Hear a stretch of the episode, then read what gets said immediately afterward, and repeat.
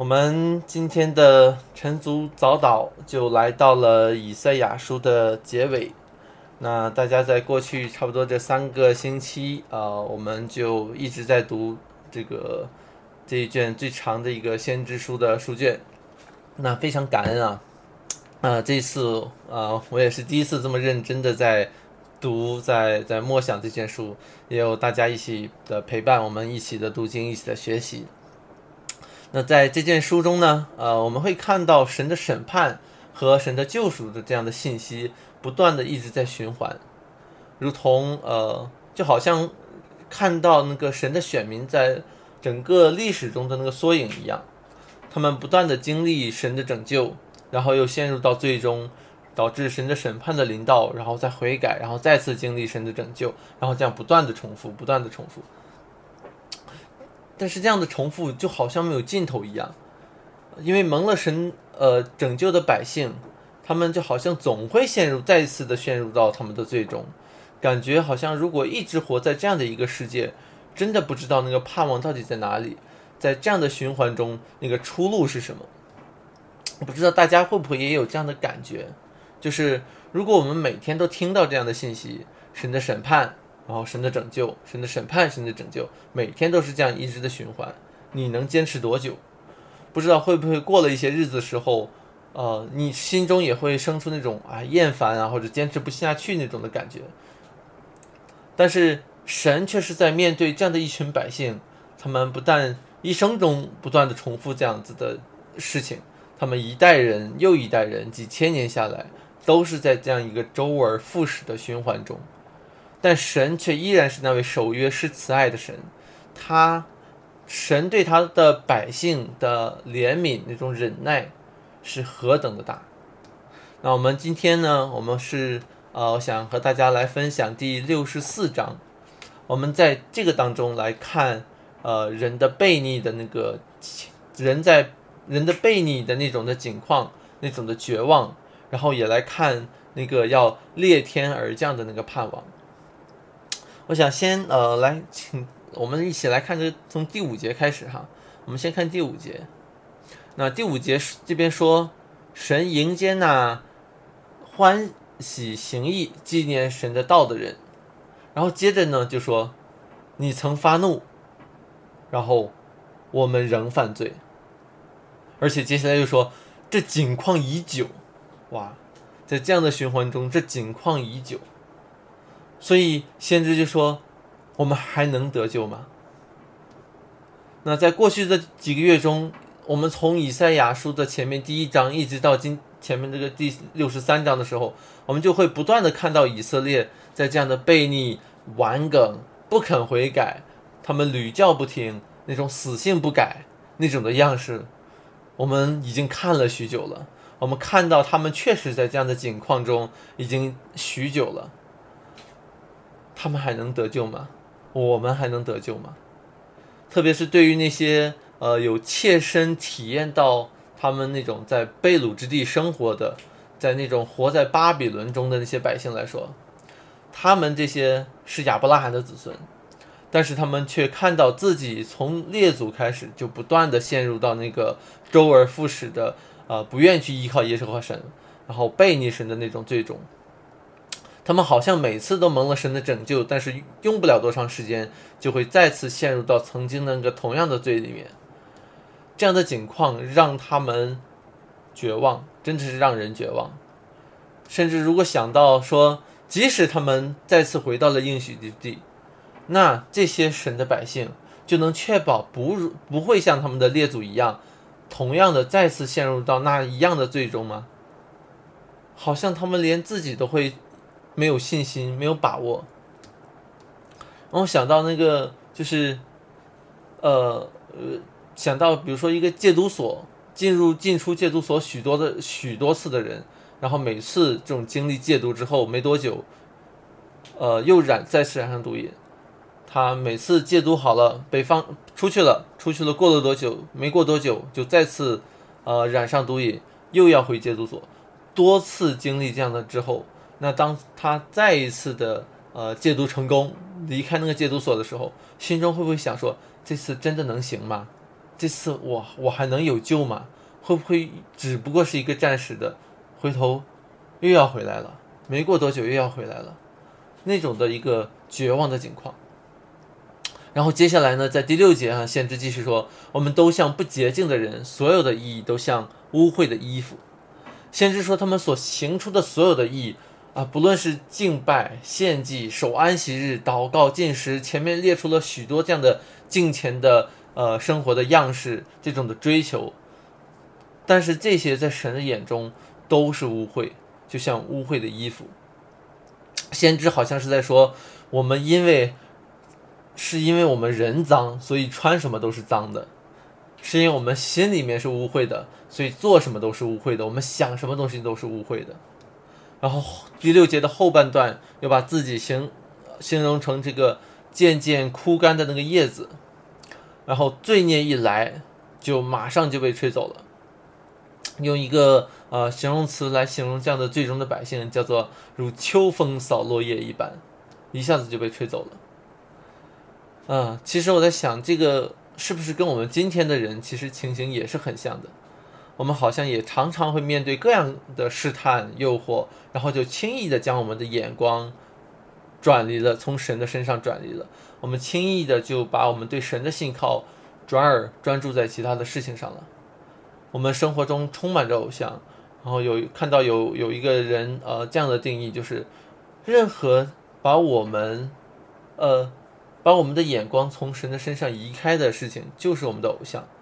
就好像加尔文说的是，叫做呃，我们的人心就像一个不断制造偶像的工厂。工厂，我们生活中充满了太多太多太多的偶像。举个例子哈，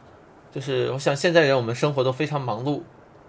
有许多基督徒都呃，其实我我相信基督徒大家都希望能够坚持一个固定读经的这样的一个习惯，呃，但是也真的知道很难坚持。那我就发现，呃，可能因为大家觉得方便，所以呢，可能就想说用手机来读经是不是更方便一些？我随时随地都可以拿出来，拿出来就可以读。不论我上班中间有个五分钟、十分钟，我就可以拿出来读。然后就想要借着这样手机啊的方式来读经。然后呢，我我的发现是说，好像本来是因为方便，所以用这样的方式来读经，但是发现坚持一段时间的时候呢。最常见的就是一个失败，啊，因为好像没读一段时间就会叮的一声，上面就出现了一条东西，然后可能第一次还能坚持一下子，控制一下子，过了几次就突然一下子不经意间就点了开了，点开了之后就回不去了，就发现啊，手机里面有好多有趣的东西。嗯，各式各样的东西，然后接着或者是身边的这个出来很多的各种各样事情，回一个简讯啦，啊，哦哟公司有什么事情啦，什么什么一类的东西，把我们就给脱离了。然后接着过了段时间，经常经历这样的事情的时候，发现哦，原来不是这个这个手机的问题，是我们这个心里面的问题，就总会把我们轻易的任何一个东西都能把我们轻易的从神的话语中转移了我们的注意力。那这样的是一个失败的，那成功的呢？就是，呃，有没有人坚持下来这样的途径？那很感恩，我们大家都是在这个呃晨读早祷，我们坚持了很久，啊，也一直在彼此的鼓励。那我，但是我不知道大家有没有这样的体会啊？就是当我们越进入到神的话语当中，不断的思考，常常的默想的时候，其实我。我会觉得说，我们可能不是觉得自己真正的呃在祷告上已经做到什么了，呃，已经活出了一个敬虔的生活的样式了。终于在某个层面上可以说是，可以说啊，终于敬虔一些了那种感觉。恰恰相反，当我们进真正的进入到神的话语当中的时候，我们其实会越发的看清楚自己的污秽，那个以前被我们的各种各样的假象或者自己向自己。来来迷惑的一些的话，我们在神的话语中来到，借着神的话来到神的面前，看到神的圣洁，看到神的公义的时候，我们就发现，我们就像先知所提到那个，我们所有的义都像污秽的衣服。神的话语正是这样，将我们罪恶的本质揭露了出来，就和当年以色列人一样，我们和他们自古以来都是罪人。因为我们都是全然败坏的，我们都是污秽的罪人，我们都是罪人中的罪魁，我们的罪恶都在我们的血里，在我们的骨髓里，在我们的灵魂深处。所以就是我们就会看到那个是啊，神曾发怒，但是我们仍然犯罪，而且这样的境况已久。那后果是什么呢？神要如何对待？我们要怎么办？还能怎么求呢？接下来第八章的时候，先知啊，第八章说：“耶和华，现在你仍是我们的父，我们是你，你是窑匠，我们都是你手的工作。”那呃，在第八节，先知就用到了这样两个称呼。第一个用到的是父，先知用父子的这样的关系来形容神和他百姓的关系，而且还说：“你仍然是我们的父，还是我们的父。”神的百姓就好像一个悖逆到了极致的一个这样叛逆的儿子，我们都会觉得这样的以色列已经都这样子了，还有机会吗？还能回转吗？而先知好像也在这里也是说，啊，虽然这个悖逆的儿子如此的悖逆，但是耶和华神却是信实的，是那位守约、是慈爱的神。神虽然会管教他的百姓，管教他的儿子，但不会弃绝他们。耶和华，因为你仍然是我们的父。然后先知呢也用用到另外一个称呼，就是用窑匠和泥来形容人和神的关系。那用窑匠来比作神，呃，在以赛亚先知之以赛亚书之前的部分呢，也都用过。二十九章、三十章都呃曾用窑匠来形容神，但是和之前相比哈，这里呃使用窑匠和泥来形容人和时间、人和神之间的这样的一个关系，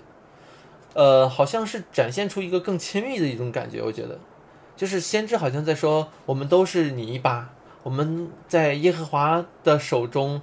呃，被神呃塑造，被神这个。呃，揉来揉去，这个拉长，呃呃，捏扁，但是我们都是神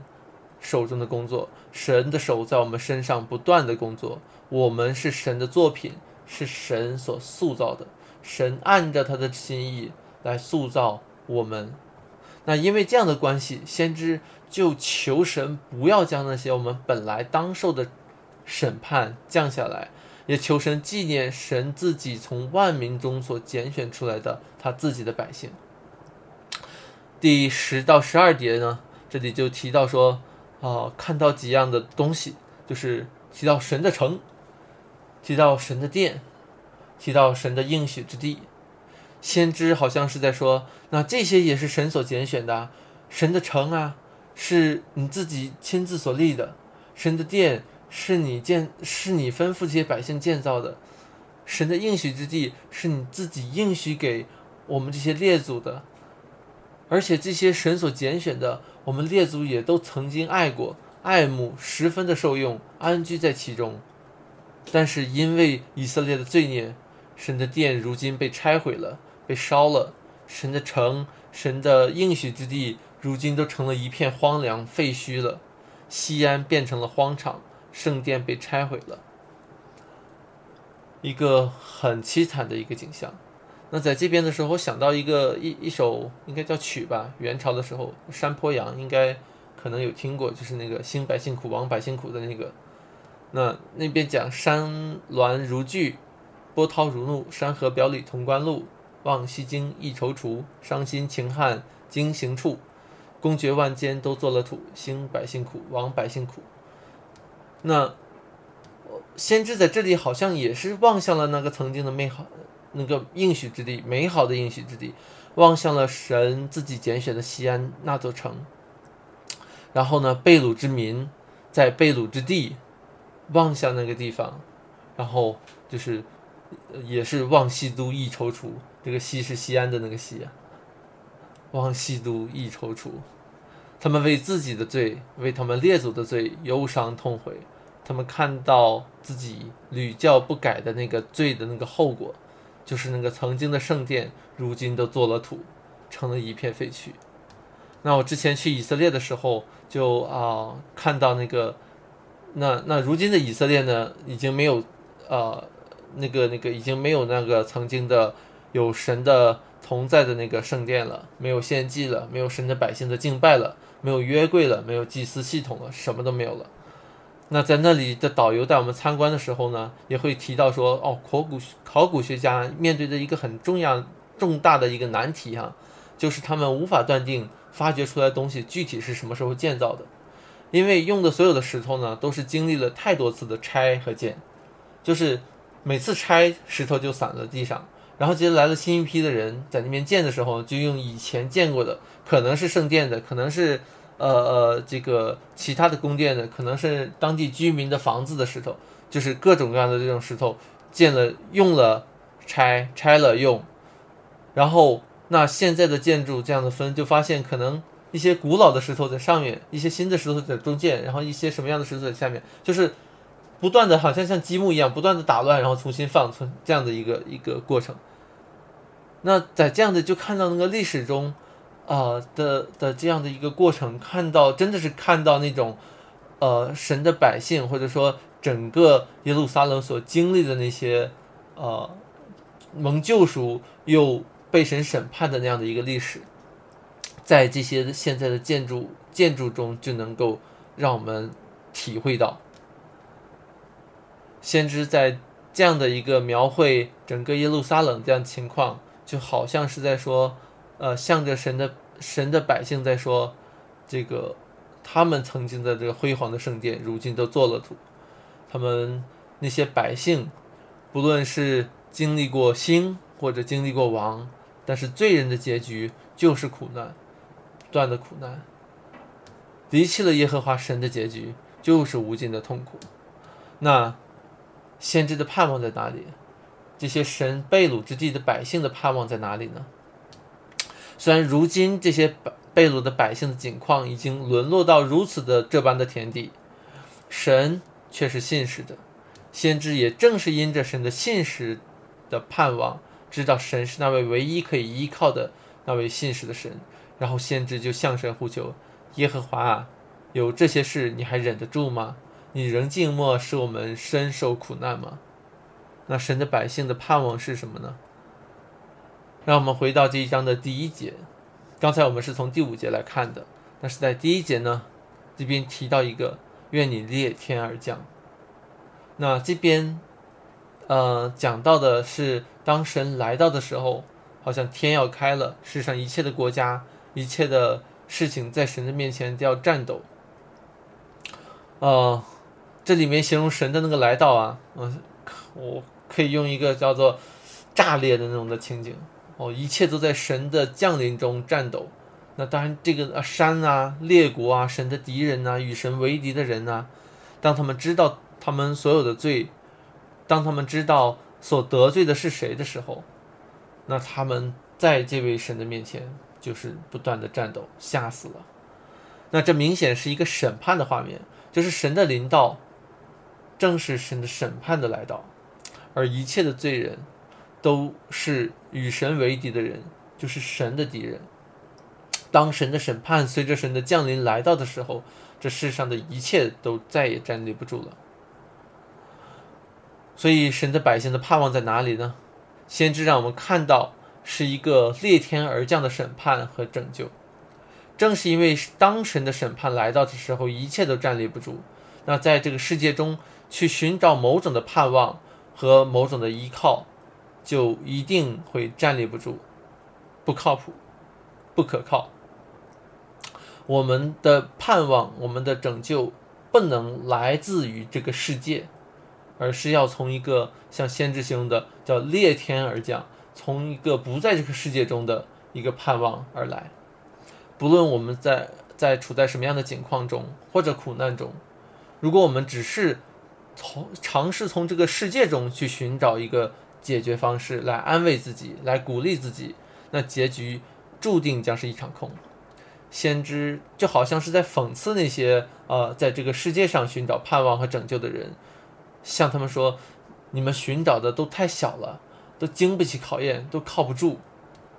先知也是在和我们今天的人在说，我们生活中的各式各样的苦难和问题，我们的盼望也不能来自于这个世界，我们需要的是一个裂天而降的盼望。比如在各种的关系当中，啊，亲子关系、夫妻关系、公司当中的人际关系，啊，各式各样的关系当中，我们都希望能够改善。我们但是我们也看到，确实今天的世界充满了这样关系的破裂。拿啊拿一个婚姻当例子，比如说，那今天的世界中，婚姻的关系出现了许许多多的问题，呃，许多人。在寻找解决方式呢，就会寻找各式各样的一些这个世界提供的一些方式，呃，夫妻沟通的课程啦，性格分析呀，啊，婚姻辅导啊，许许多多，零零总总，各式各样的。那总体来说呢，其实就是希妻子希望能够找到，那希希望能够让丈夫变成一个更好的丈夫，而丈夫希望能够让妻子变成一个更好的妻子，甚至在基督徒当中也会出现。那这样的一个，一一这样意味着什么？这就意味着那个做妻子的，他认为他需要的不是福音，他只是需要一个更好的父亲，呃，更好的丈夫。但是问题是，即使她的丈夫变得更好了，但是她的丈夫在神的审判当中依然自身难保啊。其实，在其他的关系当中也是一样，我们不是需要一个更好的父母，我们不是需要一个更好的孩子。不是需要一个更好的上司或者同事，甚至我们不是需要一个更好的教会或者更好的牧师，我们需要的是耶稣基督，我们需要的是那个舍弃了天上的荣华，道成肉身来到这个世上的主耶稣基督，我们需要的是那个裂天而降的耶稣基督，是那个在十字架上担当了我们罪孽的神的儿子。在这一章一到三节。先知用裂天而降来形容神的审判和领导，但是那个神的审判，对于对于那呃神所拣选、神所定义要拯救的人来说，却没有落在那本来也同样是与神为敌的人的身上，而是落落在了神的儿子耶稣基督身上。因着神的降临，就是那道成肉身的圣子的降临，我们这些。本来也是与神为敌的人，我们都知道了他的名，但是与那些在沉沦中的人不同，我们知道的那个名，不是那个要以公义来审判一切罪恶的神的那名，我们知道的更是那位在十字架上承担了神公义的愤怒的神的名——耶稣基督。